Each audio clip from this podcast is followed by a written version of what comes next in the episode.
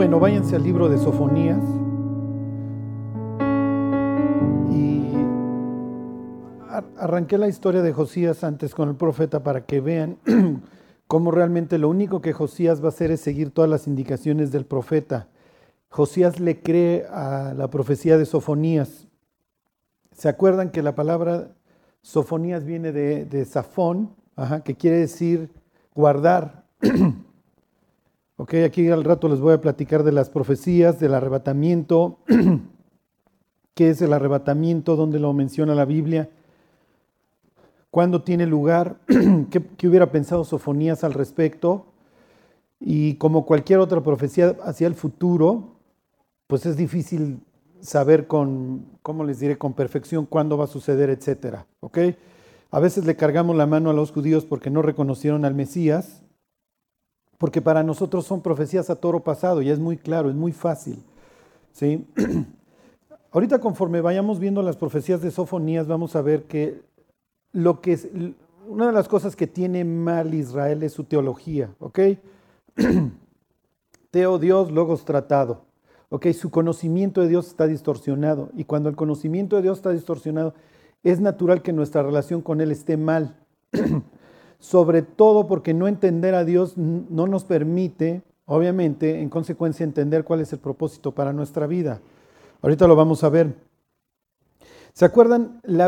a lo que se va a enfrentar Josías es muy similar a lo que nosotros nos enfrentamos. ¿Se acuerdan? Josías vive una vida, bueno, un Israel totalmente apóstata que ha dejado la ley de Dios, ¿ok? Para un Israel apóstata implica que dejaron su constitución, Hicieron a un lado su constitución, sus normas, sus leyes que los distinguían de las otras naciones, Los judíos comparten obviamente muchas costumbres y muchas normas con el resto de los pueblos. En ese sentido se parecen en muchas cosas, pero en otro sentido no, Los judíos tienen normas especiales, Al igual que nosotros, que realmente lo único que estamos esperando es que el desenlace, ¿ok? Ellos también aunque, ¿cómo les diré? En el caso de los judíos ellos están acelerando el juicio, ¿ok? Hasta cierto punto la iglesia, pues no es que estemos acelerando o desacelerando el juicio, la labor de la iglesia no sería acelerarlo, sino detenerlo. les pongo un ejemplo, en la semana estaba yo hablando con un señor que vive en España y él tiene un niño y una niña y me dice, en la escuela me dicen que los tengo que tratar como iguales, que no son distintos, que a las mujeres ya no les abran la puerta, etcétera que todos somos iguales. La idea es, como les diré, acabar con esta cultura de género. Ya en nosotros, obviamente, pues ya también somos modernos y en las universidades, obviamente, pues ya empieza a ver los, baños sin género, ¿no? Entonces, imagínate, pues hoy dices, hoy me siento como mujer, entonces me meto al baño de las mujeres, mañana me regreso a ser hombre, me meto... Sí me explicó, obviamente esto es caótico, esto es caos. Ajá. ¿Tenía que venir un juicio para los judíos, les pregunto? ¿Qué creen? Y como lo vamos a ver, el juicio tiene algo, tiene un, ¿cómo les diré? Tiene un propósito, ¿ok? Ahorita lo vamos a ver. Los juicios de Dios tienen un propósito. Eh, todo lo que leemos en el Apocalipsis tiene un propósito, ¿ok? Y se los adelanto, el propósito es la restauración. tengo que traer justicia, tengo que castigar y tengo que restaurar todo lo que está destruido. Tengo que ordenar el caos. Y obviamente el ordenar algo que está tan destruido, tan caótico va a implicar pues literalmente eh, actos sumamente agresivos. ¿Ok? Pero los judíos no, los judíos pudieron haber vivido toda su existencia sin necesidad de ser juzgados por Dios, pero los judíos están viviendo tan mal que obviamente han hecho, hecho necesario la intervención de Dios. Ok, el materialismo, bueno, pues es Navidad, ¿ok? Eh, ahorita se los voy a, no me voy a cansar de repetírselos, más adelante esto viene, porque acuérdense que a Israel le está yendo bien por la caída del imperio asirio. Si a ustedes económica les, económicamente les está yendo bien, por favor no vayan y adquieran los regalos más caros en el Palacio de Hierro, ¿ok? Los que tienen deudas, cuando caiga el aguinaldo no vayan de compras, paguen sus deudas, ¿ok? Porque creemos que los buenos tiempos, al igual que estos cuates, van a durar para siempre. Y como lo veremos ahorita, y decía don Jeremías, las naciones se prepararon para el fuego, ¿ok? El sistema monetario en el que vivimos, tiende obviamente a capítulo 6, perdón, a capítulo 13 de Apocalipsis, en donde no puedes comprar ni vender si no tienes la marca de la bestia. ¿Ok? ¿Alguien tiene aquí guardados sus ahorros debajo del colchón? Bueno, no lo diga porque pues, un hermano se nos puede enfriar y, e ir, ¿ok? Pero en serio, ¿cuántas personas tienen los lingotes de oro debajo del colchón? Nuestro dinero son ceros electrónicos, muchos o pocos en un banco, y el día que truene el sistema económico mundial, ¿saben a dónde se van a ir esos ceros? Es lo que estuvo a punto de suceder en 2008. Que las gentes fueran al cajero y ya no hay dinero, porque efectivamente ya no había dinero. ¿Ok? Los bancos, aunque ustedes no lo crean, inventan dinero. ¿Sí me creen o no me creen? A eso se dedican. ¿Ok? Los bancos tienen que tener una reserva o aforo, dependiendo del país, del 10%, del 20%, del 5%, del dinero que supuestamente deberían de tener de sus ahorradores. ¿Ok? Ese es el sistema económico mundial. Lo inventaron los asirios, la moneda la inventan los asirios. ¿Ok? Luego los babilonios, Luego vienen los, obviamente los persas, los griegos, los romanos, continúan con este sistema de cambio hasta nuestros días, en donde tú tienes un papel que intrínsecamente, supuestamente, vale algo. ¿Sí me explicó? Pero ¿cuánto vale el papel? Pues no vale nada. Realmente el papel vale en la medida que con eso puedes intercambiar algo, en la medida que lo tienes además. ¿Ok? Hace unos años tú podías ir a Fort Knox con tu billete de un dólar y decir dame los gramos de oro que ampara este billete. Hoy obviamente la Reserva Federal Americana no tiene ese oro. Entonces lo que tienes es un acto de fe. ¿Sí me explicó? Pero bueno, eso se los voy a ir explicando más adelante para que entiendan dónde estamos parados. ¿Ok? Porque esa es la idea, que vivas endeudado. Así vivían los israelitas y así les fue. Obviamente los judíos vi una época, ya lo veremos, con toda la reforma de Josías, cuando se dedica a destruir todas las, figuras de Baal y de Acera y del sol, etc. Lo mismo que hoy. Hoy vivimos una idolatría muy profunda, pero ¿quién es hoy el ídolo? ¿Se acuerdan? El ídolo es uno. Facebook, Instagram, etcétera, nos ha permitido hoy ser los ídolos. ¿Ok? Obviamente esto ha traído estrés, ansiedad en los jóvenes, porque si tú subes una foto y nada más te dicen tápate, por favor, pues es natural que vayas a sufrir depresión. En vez de, ¿y por qué fulanita tiene chorrocientos likes y yo no? Ok, sincretismo. Los judíos adoran por un lado a Dios y adoran por otro lado a Baal, y para ellos es exactamente lo mismo. No hay problema en traer todo un champurrado. Desgraciadamente, lo que quedaba de los resquicios del cristianismo, el cristianismo siempre fuimos los que, oye, Juan 14, 6. Jesús es el camino, Jesús es la verdad y Jesús es la vida.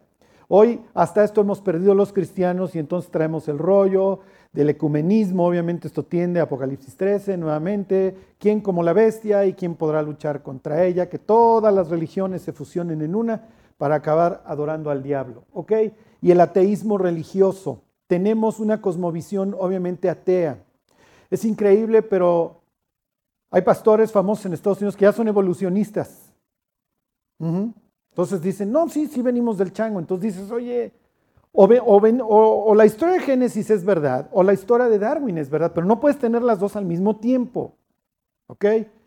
Entonces tenemos ya una cosmovisión totalmente atea. Piensen en las oraciones que hacemos. ¿Cuántas oraciones realmente hacemos en donde Sabemos que estamos llegando hasta el trono de Dios y Dios nos está escuchando y lo hacemos con fe. Este, ¿Creemos en los demonios? ¿Creemos en los ángeles caídos?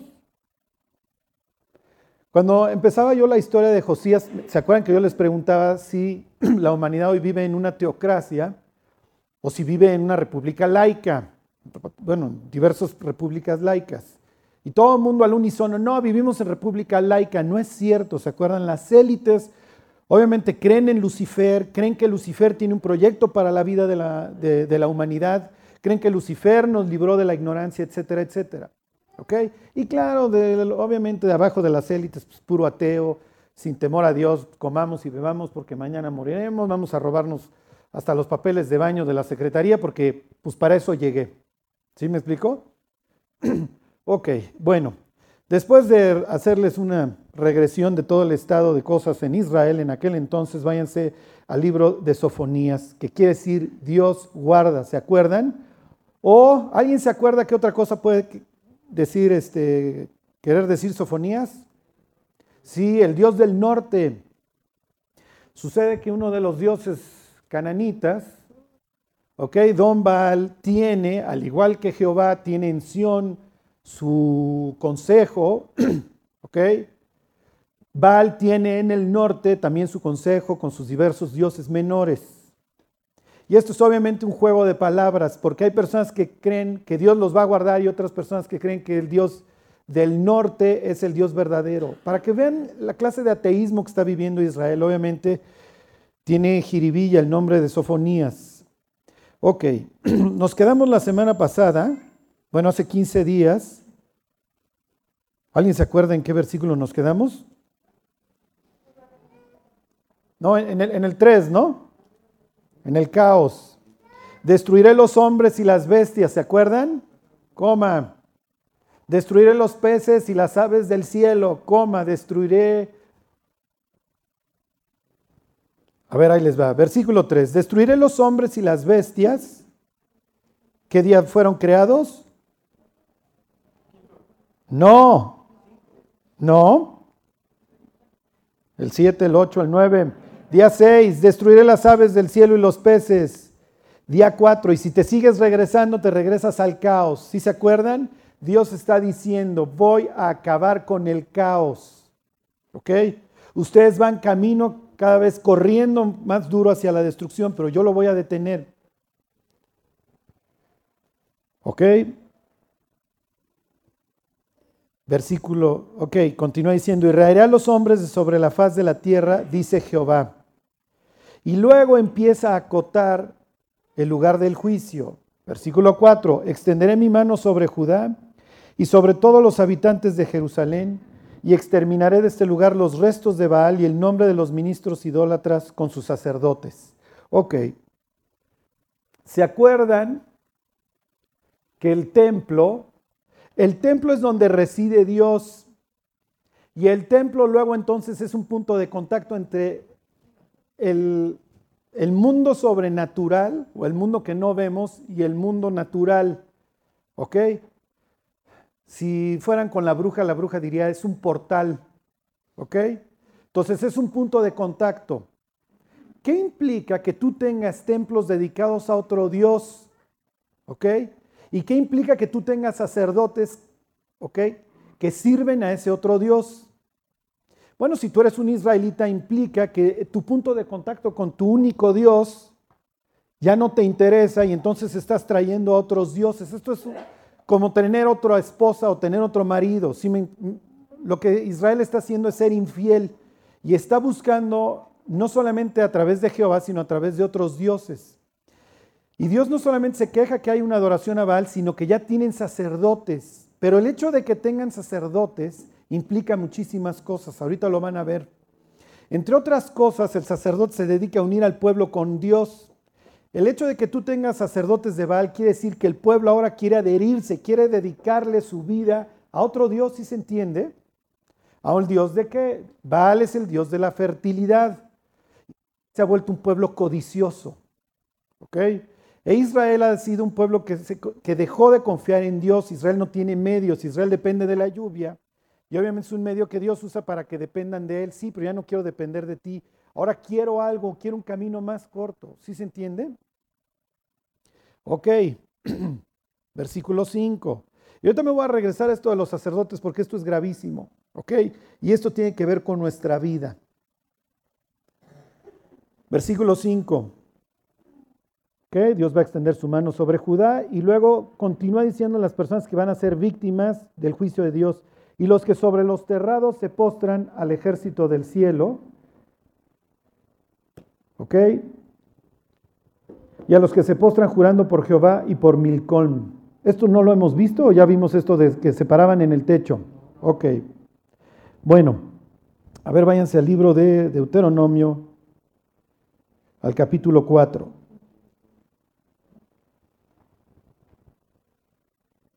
Ahorita les acabo de armar el rompecabezas teológico que aquí está diciendo don.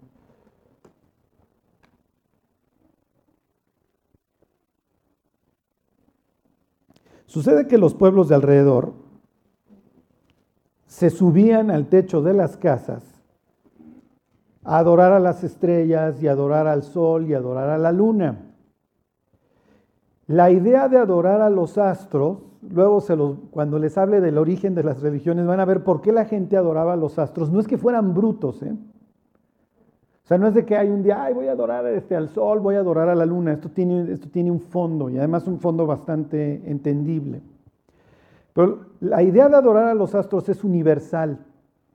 Fue un juicio de Dios hacia las naciones, hacia el mundo que decidió rechazarlo.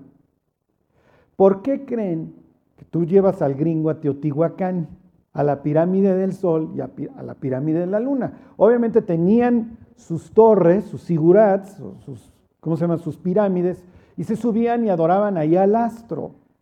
Y lo tienes a los israelitas haciéndolo, y lo tienes a los teotihuacanos, y lo tienes en todo el mundo. Y uno dice, es que eran rebrutos. No, no es que fueran rebrutos, esto tiene un fondo. Pero ahorita se los voy a presentar realmente qué es, por qué Dios los entregó a esto. Ahí está en Deuteronomio 4.19, dice, no sea que alces tus ojos al cielo y viendo al sol y la luna y las estrellas y todo qué y todo el ejército del cielo. Cuando dice que seas que veas el ejército del cielo, ¿a qué creen que se refiere? Exactamente. Génesis 6. Cuando los ángeles descienden a la tierra para mezclarse con las mujeres, natural, un ángel, como dice la Biblia, son mayores en potencia. Y si tienes un ángel que pueda hacer milagros y que pueda hacer prodigios y te dice que es Dios, pues lo natural es que las personas los adoraran. ¿Ok? Y si el ángel decía que había descendido del cielo, es natural que las personas cuando necesitaban un milagro salían a rogar, si me explico, y se subían al techo de sus casas a pedirle a este Dios que descendiera y que los ayudara. Esto lo explica el libro de Enoch. Para los chismosos que les gusten estos temas, pónganse a leer el libro de Enoch. No crean que el teotihuacano era brutísimo. Ay, le voy a pedir al sol. No, sucede que vino hace años un Dios que me dijo que descendió del sol y este hacía milagros o componía las cosas, lo que ustedes quieran, y es natural que yo salga y le ruegue. ¿Sí se entiende? Entonces, por eso dice, no sea que adores a los astros o a todo el ejército del cielo. Y es una de las formas en la que la Biblia llama a los ángeles. ¿Se acuerdan? Jehová es Jehová de qué? Jehová de los ejércitos. Ok, se los vuelvo a leer.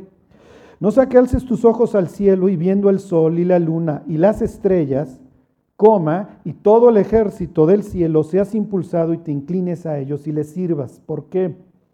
Porque Jehová tu Dios los ha concedido a todos los pueblos debajo de todos los cielos, pero tú eres un pueblo elegido para el Señor tu Dios, es lo que va a seguir diciendo en el libro de Deuteronomio, pero tú eres mi tesoro, tú eres mi segulá, ¿ok? Tú eres mi heredad, tú eres mi propiedad.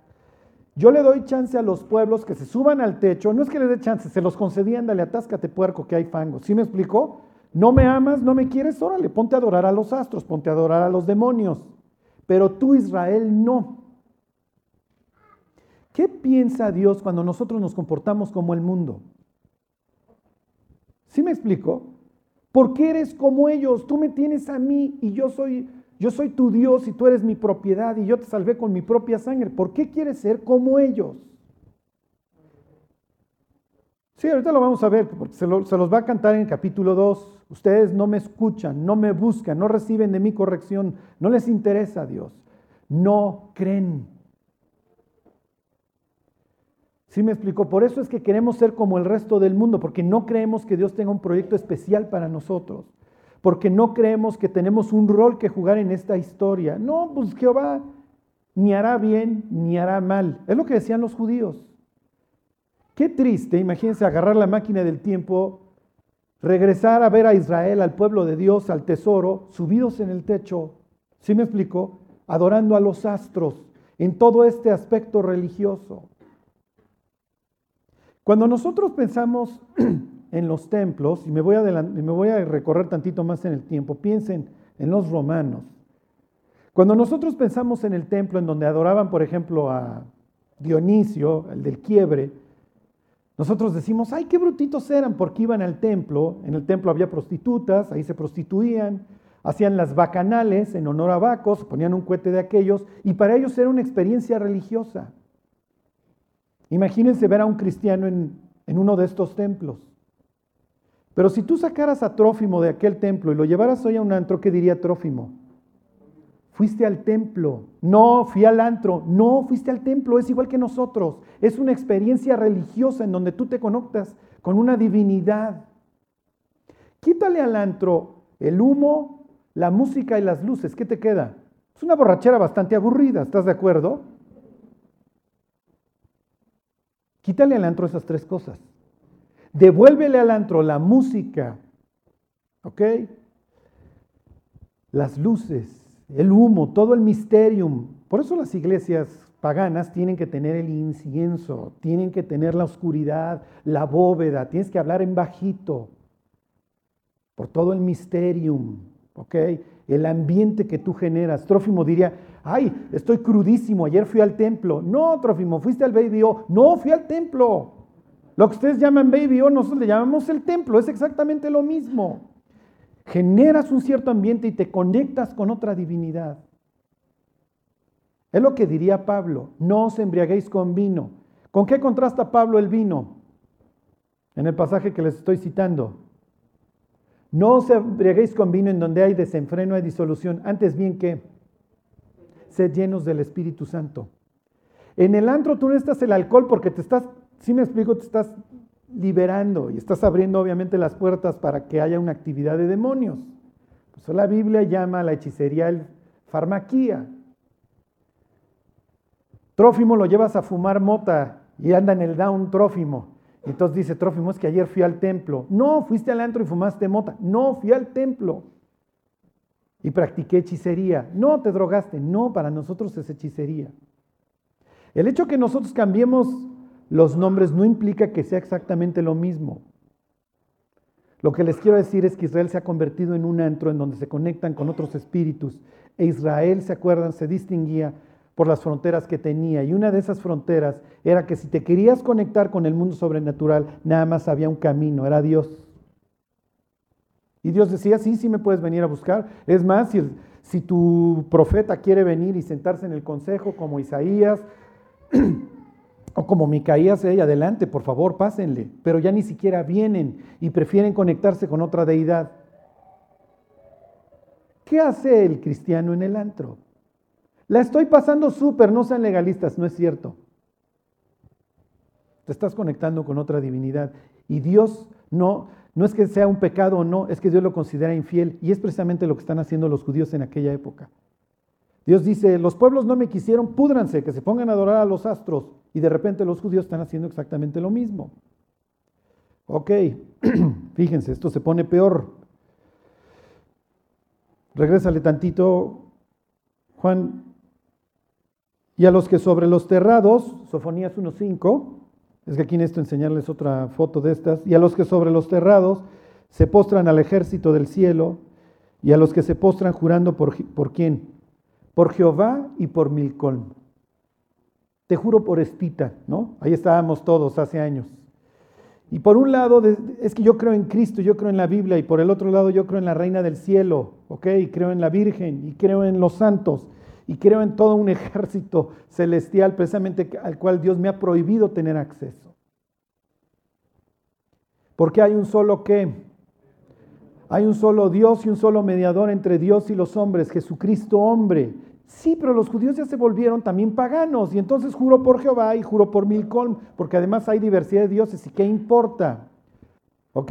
Es el Dios al que los amonitas les entregaban a sus hijos. Ah, entonces también Dios, pues también me va a demandar este sacrificio humano. Y entonces juro por Jehová y también juro por un Dios que me exige la muerte de mis hijos.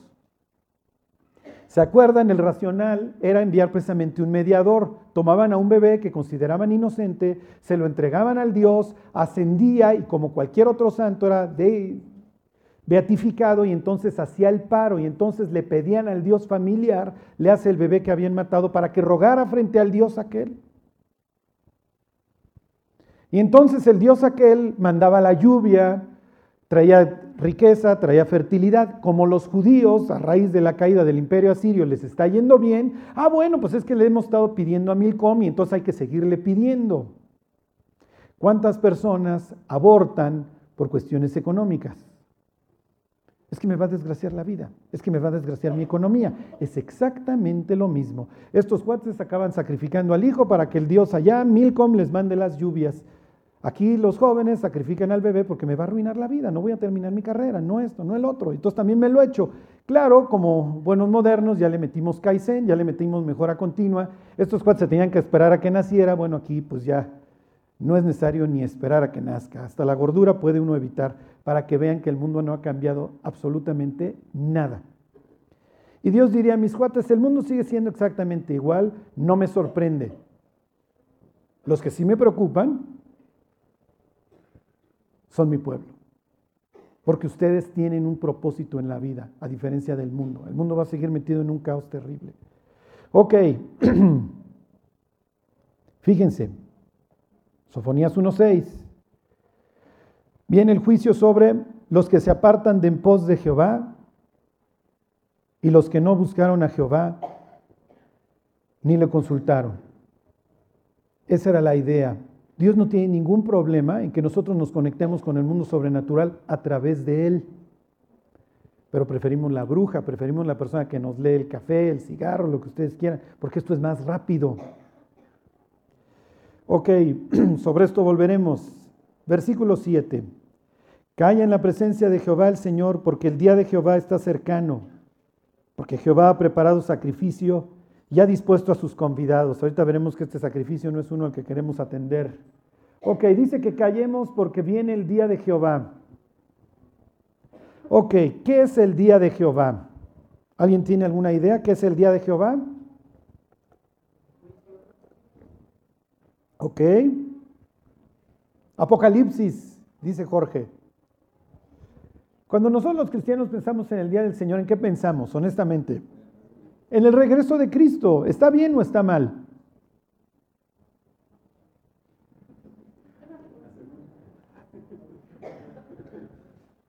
Viene el día del Señor grande y terrible. ¿Ok? Eso es lo que se grita Joel, ¿ok? Grita Miqueas, grita Sofonías. Ahí viene el día de Jehová.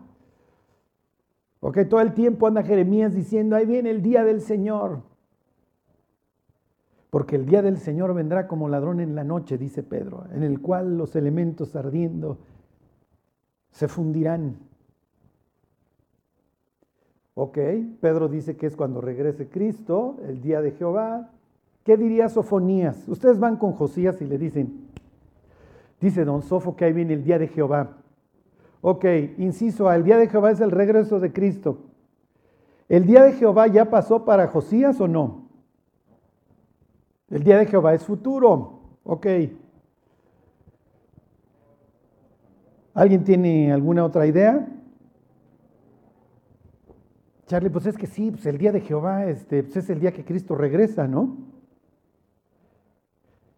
Si ustedes se fueran de consejeros ahorita, obviamente ya ustedes son unos escribas, obviamente Josías diría, caray, otro de G36 satélite. ¿Cómo saben estos tipos? Eh? Ustedes le dicen, ahí viene el día de Jehová. Sofonías dice, sí, sí, ya sé, me lo acaba de decir Sofonías, que ahí viene el día grande y terrible. Y Dios va a preparar un sacrificio.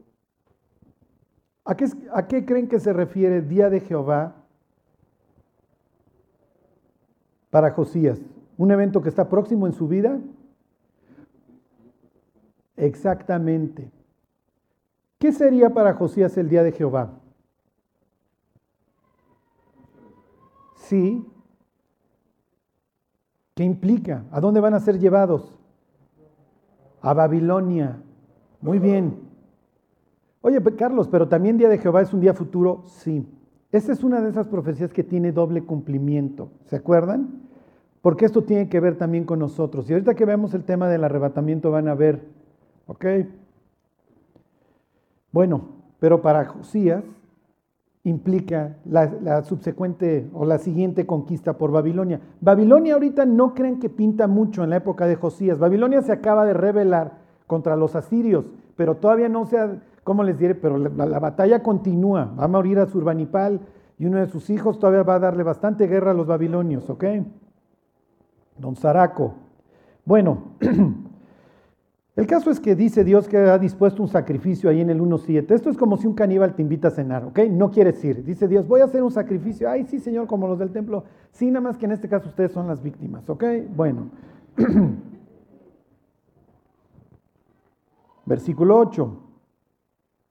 Y en el día del sacrificio de Jehová castigaré, número uno, a los príncipes, número dos, a los hijos del rey y número tres, a todos los que visten vestido extranjero. Ok, número uno, las élites. ¿Por qué? Porque es natural que las personas siguen a las élites. Cuando las élites se pudren, es natural que las personas que las admiran se pudran también. ¿Ok? Aquí tienes a la, a la, casa real, empezando por el papá de don Josías, Amanasés. Imagínense cómo salieron los hermanitos, Tienes a los príncipes y toda la casa real totalmente podrida. ¿Por qué eligieron a Josías como rey? Lo más probable es que hubo una guía ahí de parte de los sacerdotes y dijeron, de todos los hijos de Manasés elige a este. ¿Se acuerdan que Manasés gobernó durante 50 años? ¿Ok? Es natural que durante un reino de 50 años un rey en aquella época no tuviera nada más un príncipe. ¿Ok? La casa real está podrida. Y luego habla de los que visten el vestido extranjero. Les pregunto, ¿ustedes creen que a Dios le importa un comino cómo nos vestimos? ¿Ustedes creen que la ropa es algo importante en la Biblia?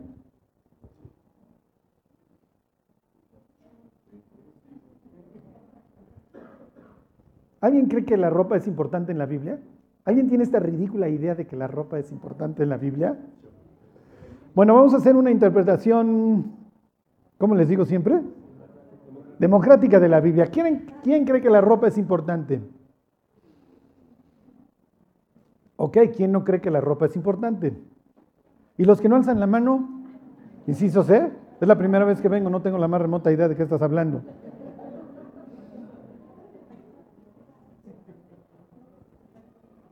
Fíjense, con la pura ropa puedes contar a la salvación. ¿eh?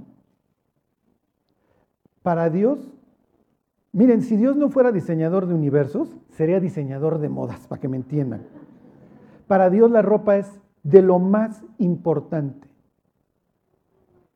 ¿Ok? Ahorita lo vemos. Y aquí Dios se queja primero de la casa real y luego de los que visten el vestido extranjero. ¿A qué te refieres, Dios? ¿A qué te refieres?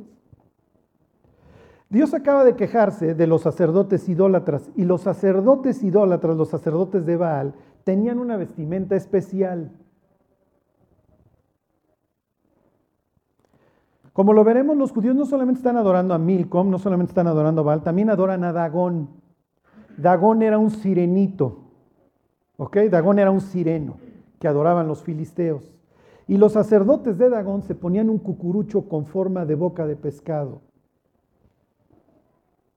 ¿Alguno de ustedes alguna vez ha visto a un líder religioso que se pone un cucurucho con forma de pescado? Todos en el mundo, ¿eh? y es el líder religioso número uno del planeta. Y tú ves una imagen de cómo se vestía con el mismo cucurucho y es exactamente igual, no ha variado en siglos. Y dices, ¿cómo es posible que la humanidad siga adorando a Dagón? ¿Y qué dice el diablo? Es que ustedes no conocen su historia. Ustedes no conocen la Biblia, no saben su origen y mucho menos cristianos saben cuál es el propósito de Dios para sus vidas. Israel está lleno hoy de personas que están totalmente con varios disfraces. Los sacerdotes se tenían que disfrazar. Esto era una obligación. Bueno, a ver, váyanse a, hijo, ¿qué es este? Segunda de Reyes 10.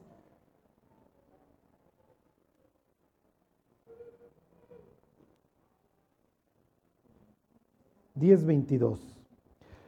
Eso sucede en el norte. ¿Se acuerdan que el norte se pudrió antes que...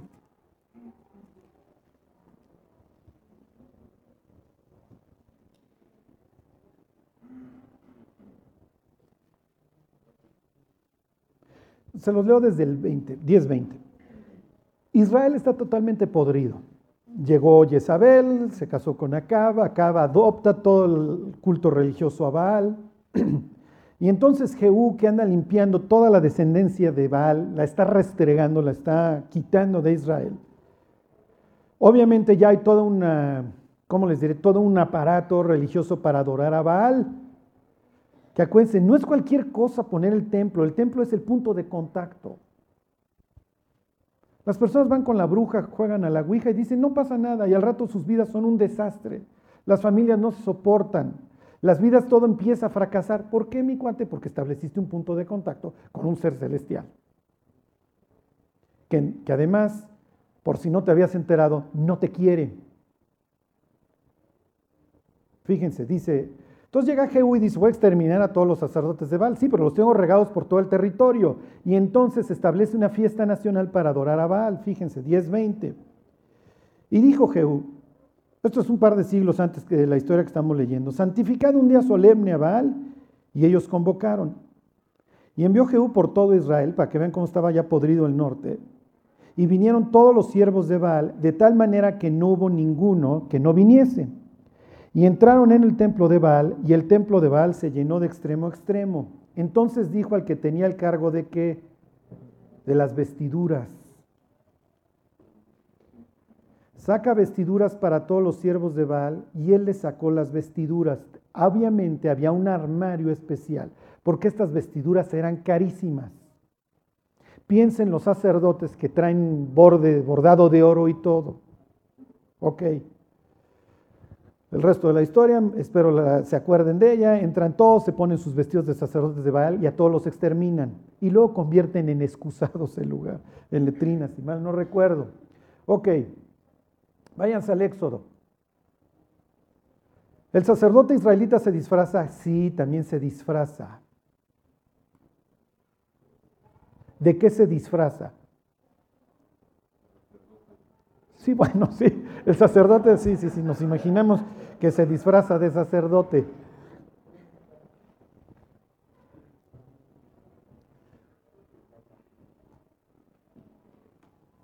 ¿Qué les dije, Éxodo? ¿Qué? 28.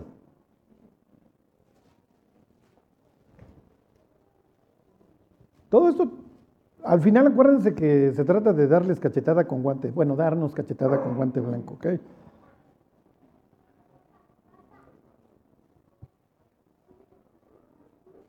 Veintiocho dos.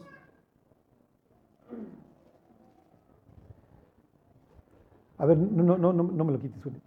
Ok, Tú no puedes entrar a la oficina de Dios si no traes el disfraz. ¿eh? Ahorita les voy a decir de qué se disfraza.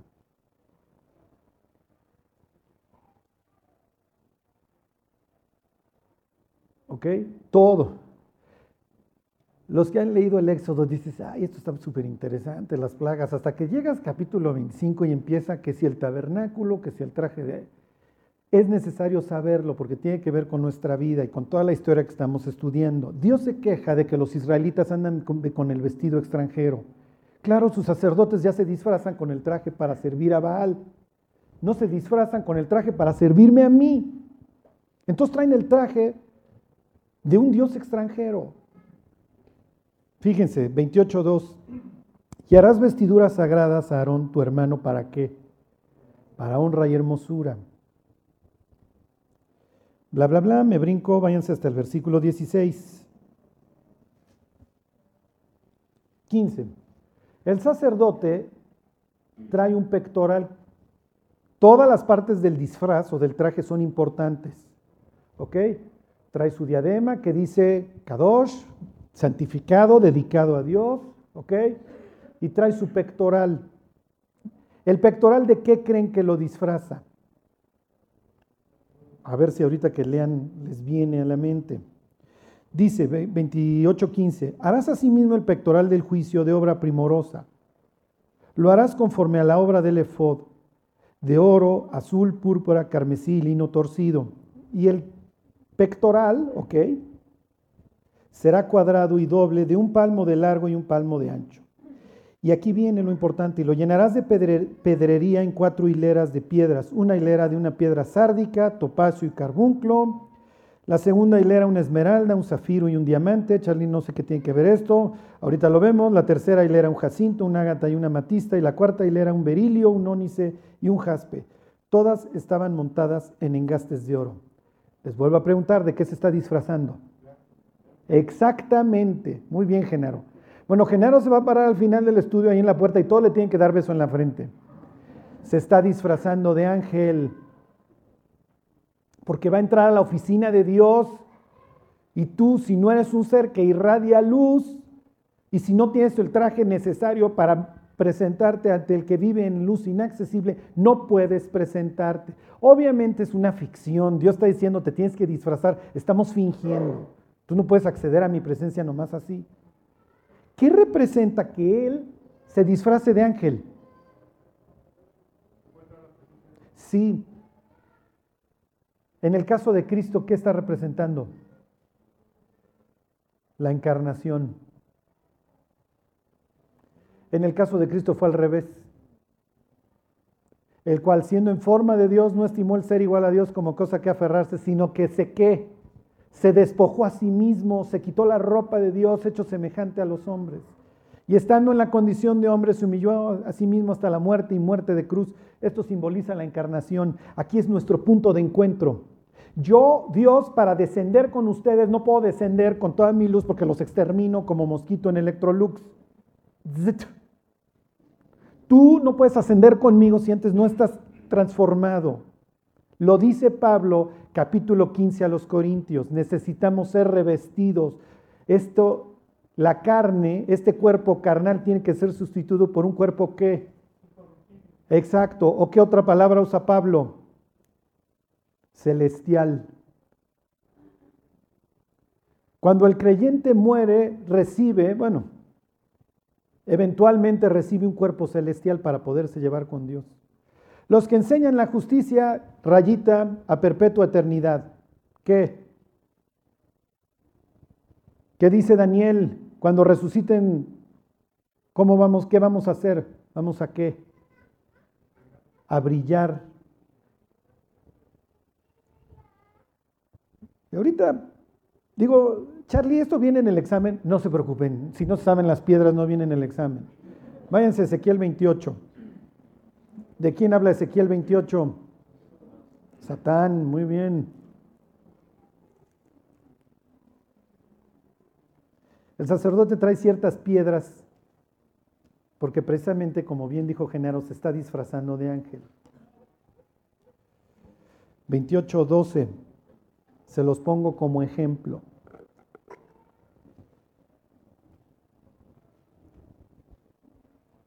Pero yo espero que ya empiecen a caer los 20, ¿ok? A Dios le interesa esto de la moda y la Biblia todo el tiempo habla de esto de la ropa. Adán después de caer se da cuenta de que qué? Está desnudo. Y Cristo en el Apocalipsis promete vestirnos de vestiduras blancas y tapar nuestra desnudez. Cristo muere desnudo, sin ropa, sin nada que lo cubra, porque está llevando nuestra vergüenza. Y antes de morir desnudo por nosotros, Herodes se burla de él y lo viste de gloria, ¿se acuerdan? A épocas de hoy le puso un traje brión y le dijo, ándale, tú eres el nuevo presidente del mundo. Le puso una golpiza de aquellas. La idea es que todo el traje brión ya quede lleno de moco y de sangre y de coágulo, lo que ustedes quieran, y luego te desnudo. Al vestirte de gloria, te, finjo que si eres un rey, te, te humillo y luego te encuero. ¿Sí se entiende? Cuando David manda unos embajadores con los amonitas, a los embajadores les, les cortan hasta las pompas y entonces regresan semidesnudos para deshonrarlos.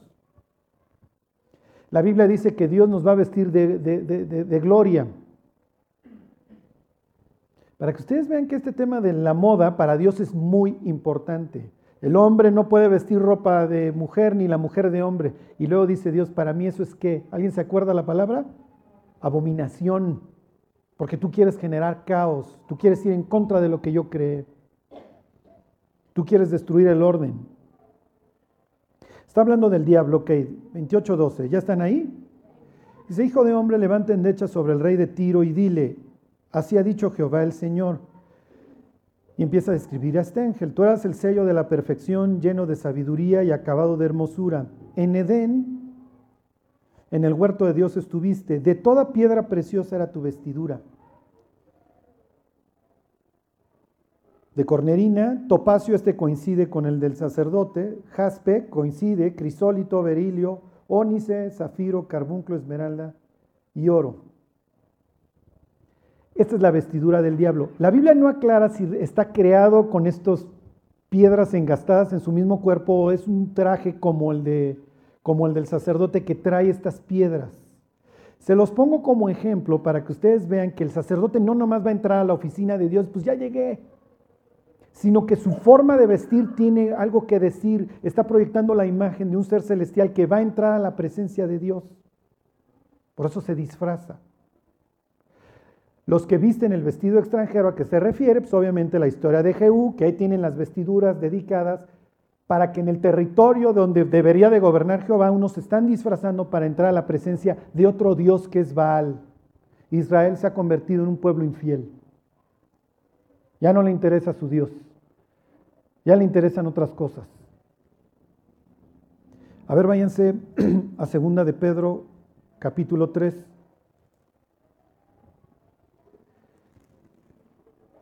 Imagínense que ustedes entran hoy a la plática y yo traigo pues ya los pocos pelos que me quedan parados acá. La playera aquí pues, a enseñar los mini bíceps, no les voy a decir que estén así muy acá. ¿Qué les gusta de este lado? ¿Una sirena? ¿De este lado un alambre de púas? El arete. Los jeans rotos y playerita.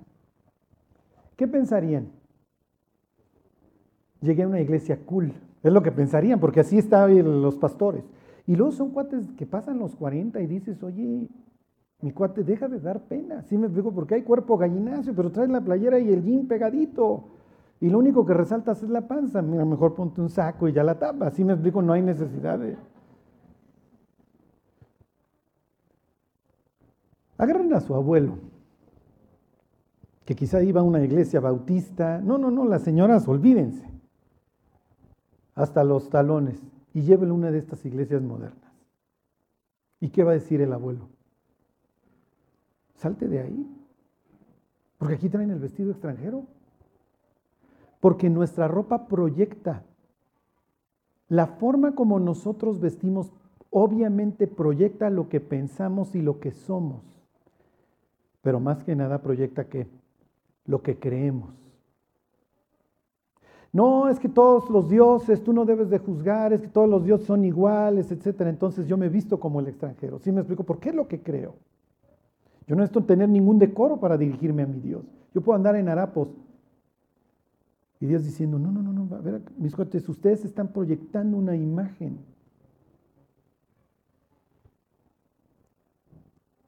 ¿Qué les dije? No, perdón, primera de Pedro 3.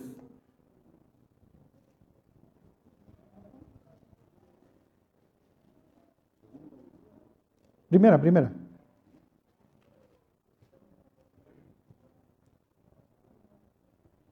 Y nada más les pongo estos ejemplos para que ustedes vean que para Dios la ropa es importante, la ropa manda un mensaje. En el mismo capítulo en donde Dios ordena que el hombre no se puede vestir de mujer, Dios ordena, unos renglones abajo, que no te vistas de lino y de algodón al mismo tiempo. ¿En serio? ¿Sí me explico?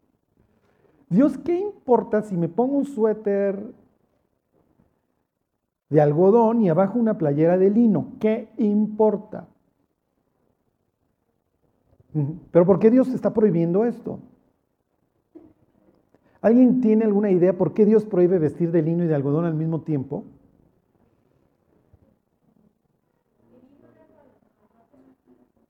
Bueno, sí, los chones usaban boxers, ¿se acuerdan? Era hasta los lomos, el calzón. O sea, en serio, ¿qué importa? Ahí, Dios, ahí sí dices, Dios, no exageres, o sea, pues no es para tanto. Sí me explico, me he visto decente si quieres, pero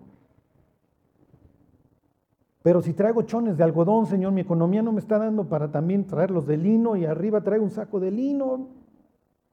O viceversa. ¿Se acuerdan Génesis 1.1? Cada cosa según su género. Para Dios la información genética es de lo más importante y cuando los ángeles vienen y se mezclan con las humanas y hacen los híbridos estos, es natural que Dios le manda un mensaje a los israelitas y dice, yo no, yo quiero que tú mandes que eres de una sola pieza. ¿Sí se entiende? Miren, si hoy se visten de lino, no hay absolutamente ningún problema. Con que se vistan ya estamos de gane, ¿eh? sobre todo las chavas. ok, ¿qué dice? ¿Qué les dije? Primera de Pedro 3. Dice, asimismo vosotras mujeres estad sujetas a vuestros maridos, para que también los que no creen a la palabra sean ganados sin palabra por la conducta de sus esposas. Acuérdense que la mujer gana al marido no por sus palabras, sino por su conducta. Considerando, versículo 2, vuestra conducta casta y respetuosa. Vuestro atavío no sea el externo de peinados ostentosos, de adornos de oro o de vestidos lujosos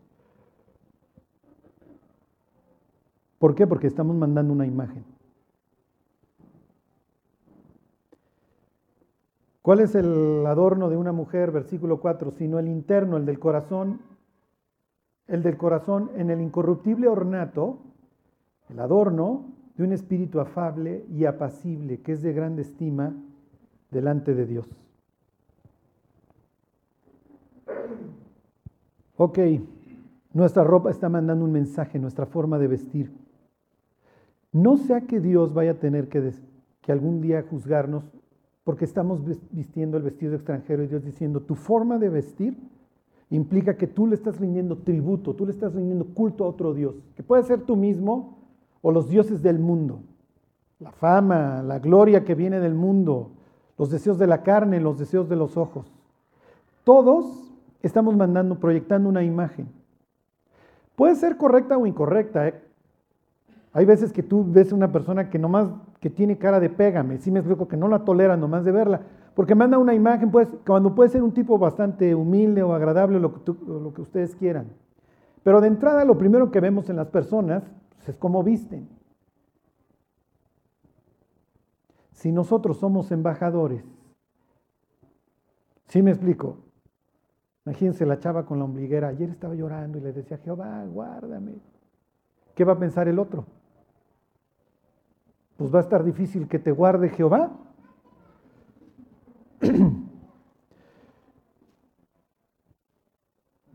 Apocalipsis 19.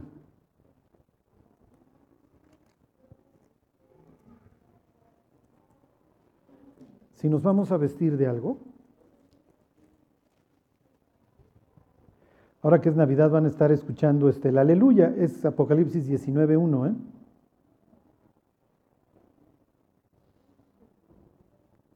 Perdona, el aleluya, el de Hendel es el 19.6, es literalmente es lo que están cantando. Fíjense, dice el 19.6, y oí como la voz de una gran multitud, como el estruendo de muchas aguas, y como la voz de grandes truenos que decía, y esto es lo que cantan, aleluya porque el Señor nuestro Dios Todopoderoso reina. Gocémonos y alegrémonos y démosle gloria porque han llegado las bodas del Cordero y su esposa se ha preparado y a ella se le ha concedido que se vista de lino fino, limpio y resplandeciente, porque el lino fino es las acciones justas de los santos. Cuando los creyentes nos esforzamos en vivir para Cristo, estamos tejiendo nuestra ropa del futuro. No vayan a llegar al cielo y traer hilo dental nada más. Si no, pues es que es para único que me alcanzó, el único que alcancé a tejer. Miren, en el cielo ya no va a haber pena, todos vamos a tener cuerpazo ya no nos vamos a portar mal, así que si anda la gente en hilo dental, cada día de nuestra vida estamos tejiendo nuestra ropa. Este lino fino, limpio y resplandeciente con el cual eventualmente Dios nos va a vestir. Y para que vean de qué está vestido Cristo, fíjense, ahí mismo en el capítulo 19, Cristo está regresando y dice 19:13, estaba vestido de qué? De una ropa teñida en sangre. Dios recordándonos el precio que tuvo que pagar por nuestra vida. para efectivamente tapar nuestra vergüenza y que no pasáramos el resto de nuestra eternidad desnudos. Fíjense, Apocalipsis 20, denle una vuelta a la página, 20:12. Estos no están vestidos, toda su vida va a ser proyectada, todos sus pensamientos. ¡Qué horror! 20:12, y vi a los muertos, grandes y pequeños, de pie ante Dios, y los libros fueron abiertos. Estos están desnudos frente a la luz de Dios. No hay nada que los tape. Cuando Cristo murió desnudo por ellos para vestirlos, no quisieron ser revestidos y dijeron, yo soy bueno. Ah, bueno, si eres bueno, pues que te juzgue Dios. A ver si sales aprobado. Y la persona que, se muere pensando que es buena y que por eso va a ir al cielo, efectivamente se va a presentar un día delante de Dios totalmente desnuda. Todos sus pensamientos, toda su vida, como dice el pasaje, va a ser abierta y va a ser analizada. Y obviamente va a escuchar las mismas palabras que leyó don Belsasar antes de ser conquistado por los persas, ¿se acuerda? Mene, mene, tekel, uparsin. Pesado fuiste en balanza y fuiste hallado falto. Y termino con esta, váyanse tantito, el libro anterior es Judas. ¿Y qué dice la Biblia acerca de nuestro comportamiento hacia el incrédulo?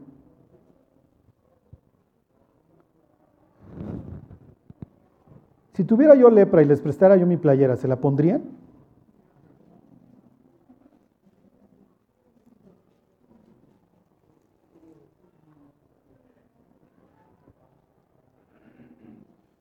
Judas 22.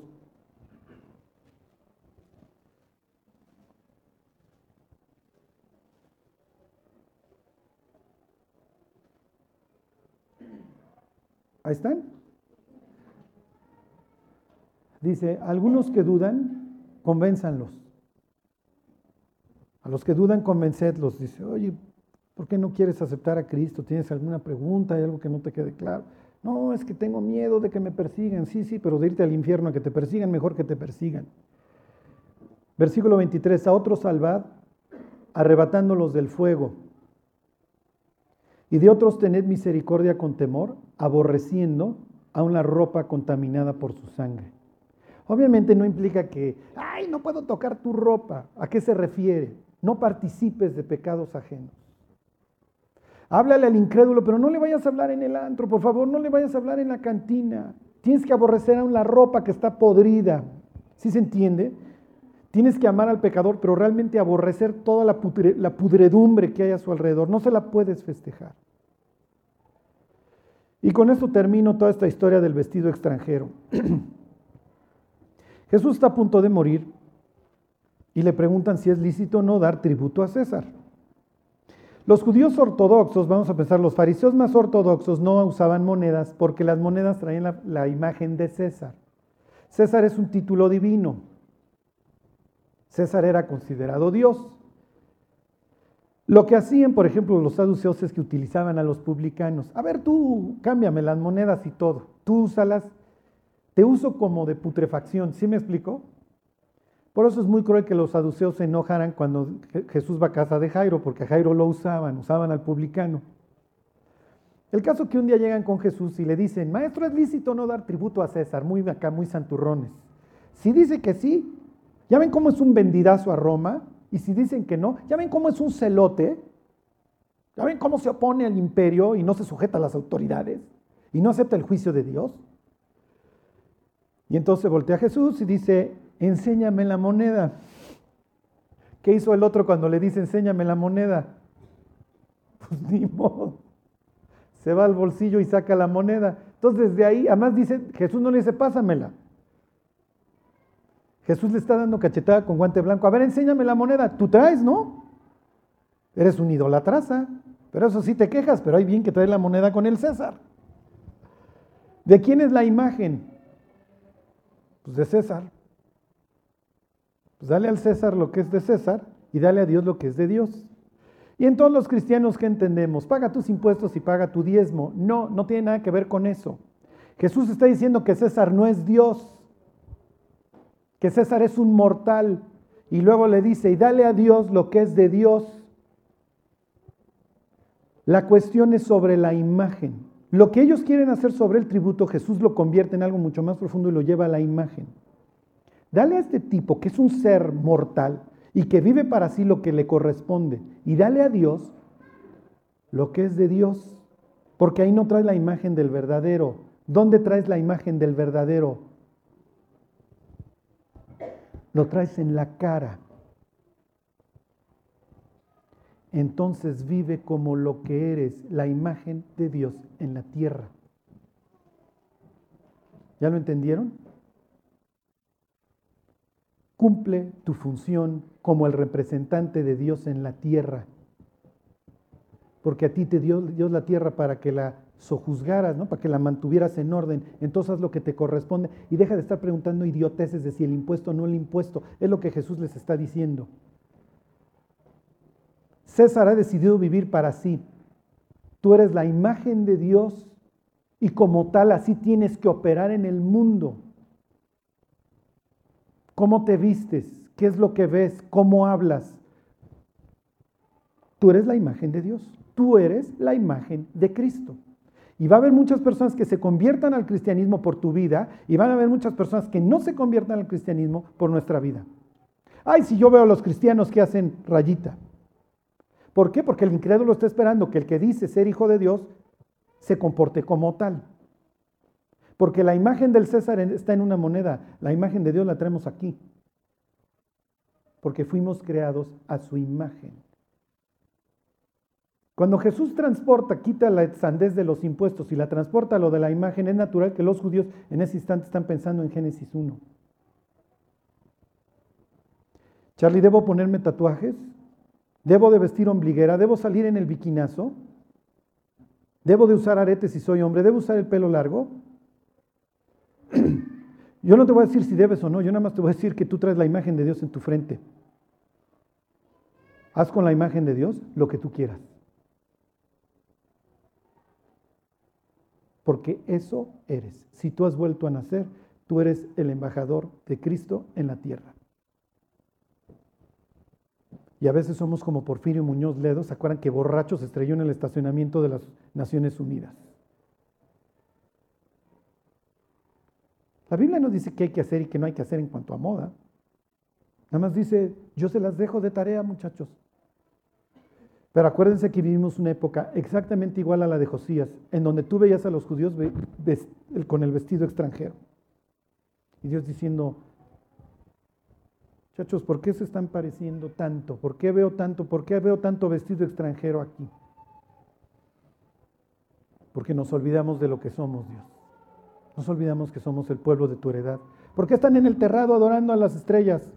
Porque ya no te adoramos a ti, Dios. ¿Por qué va el cristiano al antro? Por lo mismo, porque quiere esa experiencia espiritual que no está encontrando en su Dios. ¿Y por qué no la está encontrando? Por lo que les reprende Dios allí mismo en Sofonías que leímos, porque ya no lo buscamos ya no lo consultamos. Entonces necesito una experiencia extática en el antro y meterme unos quiebres y, no ser lleno del Espíritu Santo. nuestra vida cristiana va a ser tan buena como sea nuestra teología. Cuando lees sofonías en el contexto dices, oh, oh, creo que estamos en poemas, porque estamos exactamente como estaban aquellos en aquella época. Bueno, vamos a rogarle a Dios que nos dé la sabiduría y la gracia para modelar la, imagen de Dios en la tierra. Te damos gracias Dios de que hoy no estamos desnudos, sino como dice tu palabra, revestidos de Cristo. Tú nos diste Dios una nueva vida, una nueva vestidura. Ayúdanos Dios a ir por la vida proyectando realmente con humildad que somos tus hijos, que tú nos rescataste de una vida sin sentido y perdida y que podamos, Dios, llevar a cabo aquello para lo cual tú nos alcanzaste. Que restauremos el caos en el que vivimos y en el que viven las personas que nos rodean. Gracias por todo, Señor. Te lo agradecemos por Jesús. Amén.